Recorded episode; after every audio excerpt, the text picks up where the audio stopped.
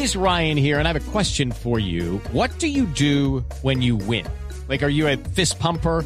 A woohooer, a hand clapper, a high fiver. I kind of like the high five, but if you want to hone in on those winning moves, check out Chumba Casino. At ChumbaCasino.com, choose from hundreds of social casino style games for your chance to redeem serious cash prizes. There are new game releases weekly, plus free daily bonuses. So don't wait. Start having the most fun ever at ChumbaCasino.com. No purchase necessary. BGW. Void were prohibited by law. See terms and conditions. 18 plus. Boombox. Buenos días, un saludo muy especial. Soy Leonardo Sierra y aquí estamos con las noticias más importantes en este martes 31 de enero y tenemos que hablar de las protestas que se presentaron en la madrugada, en la noche y madrugada en Bogotá por los conductores de las plataformas tecnológicas de transporte, especialmente los conductores de los vehículos particulares. Bloquearon varias vías aledañas al aeropuerto El Dorado, como la Celestino Mutis, como la Boyacá, como la calle 26, en protesta precisamente por un proyecto que está manejando el gobierno para sacar de una vez estas plataformas, sancionar a los usuarios, mandar a los patios a los vehículos que trabajen en estas plataformas y también sanciones a los parqueaderos o bodegas que se presten para utilizar estas plataformas de transporte. Pero ¿en qué consiste ese proyecto? Dice el gobierno que lo va a radicar ante el Congreso de la República. Oscar Torres. Ante la polémica que ha suscitado un supuesto proyecto de ley en el que estaría trabajando la Superintendencia de Transporte para prohibir la operación de las aplicaciones de transporte en Colombia, el Ministerio de Transporte envió dos mensajes de Twitter en los que, aunque no confirma que esa sea la posición del gobierno, tampoco lo niega, además de que pone en manos del Congreso la regulación de las plataformas. Dice el ministerio a través de Twitter, en lo relacionado con las plataformas tecnológicas, trabajamos en reformas que contribuyan a la modernización de transporte para ofrecer al usuario un mayor bienestar. Será el Congreso de la República quien tenga la última palabra. El documento fue conocido a detalle en las redes sociales de José Daniel López, ex representante de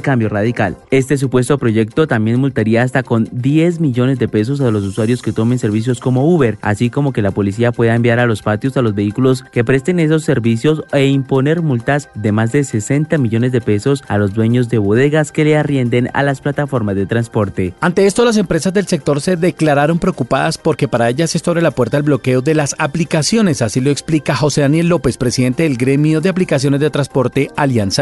Este proyecto de ley es una bomba atómica para las aplicaciones de movilidad. Ordena su bloqueo, le da facultades a la Superintendencia de Transporte para hacerlo, deja sin trabajo a 100.000 personas que no tienen en su mayoría otra fuente de ingresos, es una medida que va a generar pobreza, que va a generar desigualdad, que no tiene ninguna razón de ser en este momento del país. A los usuarios, que son millones, les impone multas por 10 millones de pesos por el simple hecho de moverse a través de una plataforma digital. Es un completo despropósito. Ojalá el gobierno se dé cuenta de la equivocación que está por cometer porque lo que están haciendo es básicamente destruir un ecosistema de millones de personas que se mueven utilizando aplicaciones como en todo el mundo en pleno siglo XXI. Luego de la reunión del presidente Gustavo Petro con el fiscal eh, general Francisco Barbosa llegaron a varios acuerdos, entre ellos que se va a presentar al Congreso una ley de sometimiento para que la fiscalía no firme el levantamiento de las órdenes de captura contra paramilitares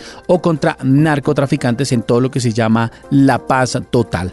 Además, la Fiscalía citó a declarar al comisionado de paz Danilo Rueda y al hermano del presidente Petro, Juan Fernando Petro, por las denuncias en las que aparentemente abogados reciben un millón de dólares por incluir narcotraficantes dentro de la paz total y añadió que no está de acuerdo con la elegibilidad política de los narcos. Juanita Tobar el fiscal Francisco Barbosa anunció que junto al presidente Gustavo Petro acordaron que se presentará en el Congreso una ley de sometimiento para bandas criminales que quieren entrar al proceso de paz y que no se le pedirá a la fiscalía suspender las órdenes de captura. El fiscal fue enfático en que no está de acuerdo con la elegibilidad política de los narcos. Otro tema que se abordó durante el encuentro fue sobre los narcos colados en la paz total. El fiscal Barbosa anunció que la fiscalía abrió una investigación por venta de cupos de la paz donde narcos estarían pagando hasta un millón de dólares a una presunta red de abogados y por este caso en los próximos días serán citados al búnker para declarar bajo gravedad de juramento el alto comisionado para la paz Danilo Rueda y el hermano del presidente de la República Juan Fernando Petro. Sobre liberaciones a la primera línea también se habló en Palacio, específicamente sobre las declaraciones que hizo el fin de semana el presidente Petro cuando dijo que supuestamente existen presiones a los jueces de la República para que no se le otorguen libertades a los miembros de primera línea. El fiscal general le explicó al presidente que no es presión, sino que no hay hay un marco jurídico para poder suspender las medidas de aseguramiento de quienes están detenidos. El gobierno Petro no descarta crear territorios de concentración para los miembros de grupos armados ilegales, con lo que se ha pactado un cese al fuego bilateral,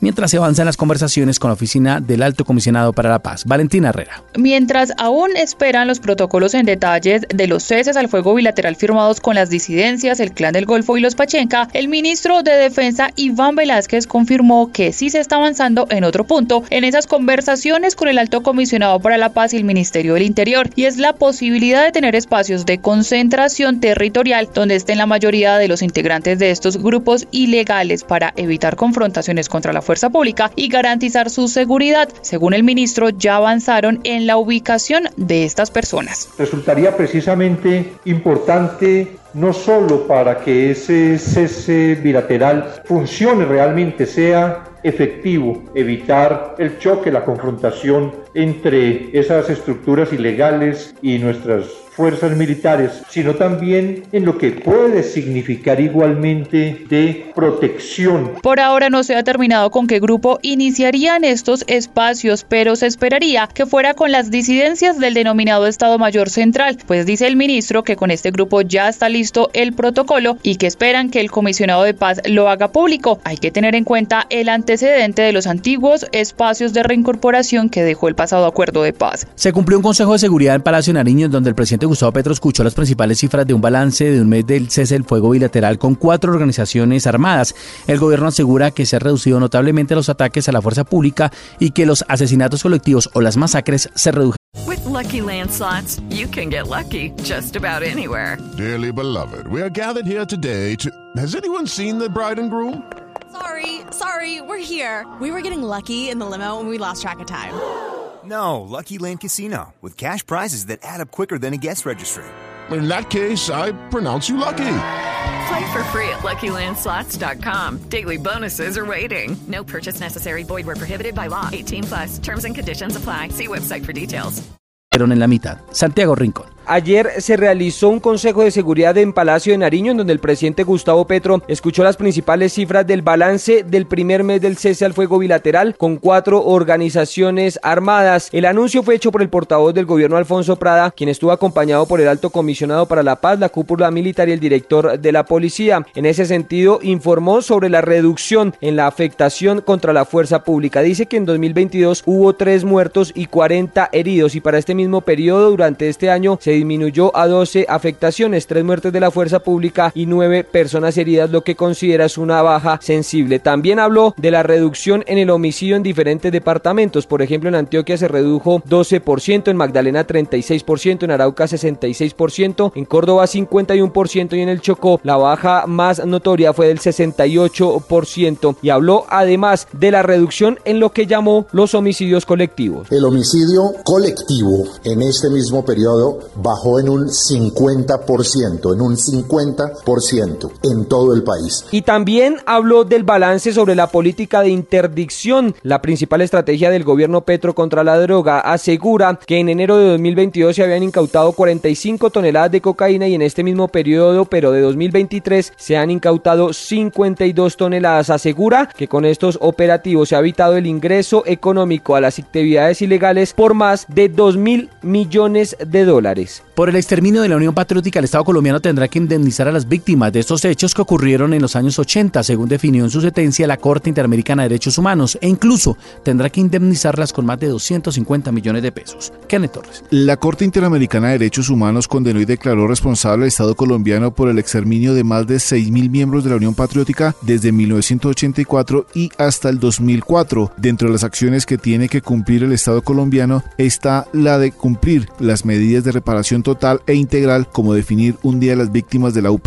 Las universidades públicas tienen la tarea de recordar estos hechos para que no se repitan y medidas económicas, según dijo la Agencia Nacional de Defensa Jurídica del Estado, Marta Lucía Zamora. Sobre las víctimas directas, la Corte hace un estimativo de 55 mil dólares para cada una de las víctimas y la diferencia que hace es el monto respecto de, por ejemplo, las madres, los padres y los hijos de las víctimas directas. También se refiere a los hermanos en un monto de 10 mil dólares para cada uno, los que aparecen allí referidos. Son alrededor estas víctimas indirectas de 761 personas. Estos 55 mil dólares son equivalentes a más de 250 millones de pesos a un precio del dólar de 4.556 pesos. Este plazo para reparar a las víctimas es de un periodo de un año con posibilidad a que se extienda a dos años.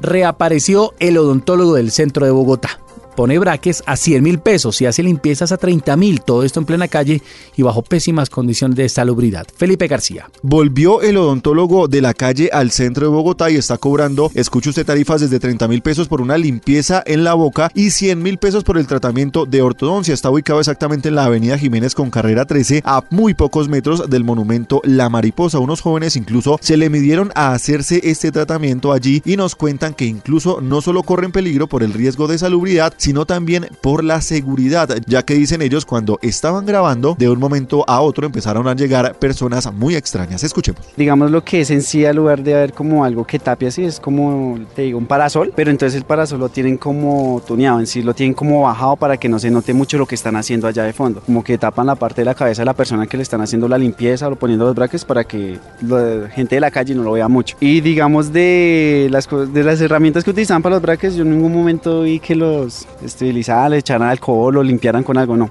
Así como llegamos, así se lo fueron metiendo a la boca. La Secretaría de Salud de Bogotá, la Policía y la Secretaría de Gobierno ya están estudiando para ver si adelantan un nuevo operativo contra este nuevo puesto de odontólogos en la calle, que ponen en riesgo la salud pública de los bogotanos. En otras noticias, el municipio de Soacha amanece sin transporte público debido a las protestas de los conductores de los buses municipales, debido a que el alcalde Juan Carlos Aldarriaga decidió no subir el precio del pasaje para este año. Otros dos embolsados en Bogotá. El primero era el cuerpo de un hombre encontrado en Kennedy, heridas con armas blancas y estrangulamiento. Y el segundo apareció en el barrio Las Margaritas, envuelto en sábanas. El presidente Gustavo Petro le pidió a la CRA, la Comisión de Regulación de Agua y Saneamiento Básico, que expida las resoluciones para que el país establezca como obligatorio el programa Colombia Basura Cero la propuesta del presidente es replicar el programa que tuvo para el manejo de las basuras en Bogotá y que le costó la salida de la alcaldía. Estas son las noticias más importantes con las que amanecemos en este martes 31 de enero. Un abrazo, feliz día. Hello, it is Ryan, and I was on a flight the other day playing one of my favorite social spin slot games on chumbacasino.com. I looked over the person sitting next to me, and you know what they were doing? They were also playing Chumba Casino. Coincidence? I think not. Everybody's loving having fun with it. Chumba Casino is home to hundreds of casino style games that you can play for free anytime, anywhere, even at 30,000 feet. So sign up now at chumbacasino.com to claim your free welcome bonus. That's chumbacasino.com and live the Chumba life. No purchase necessary. VGW, void, were prohibited by law. See terms and conditions 18 plus.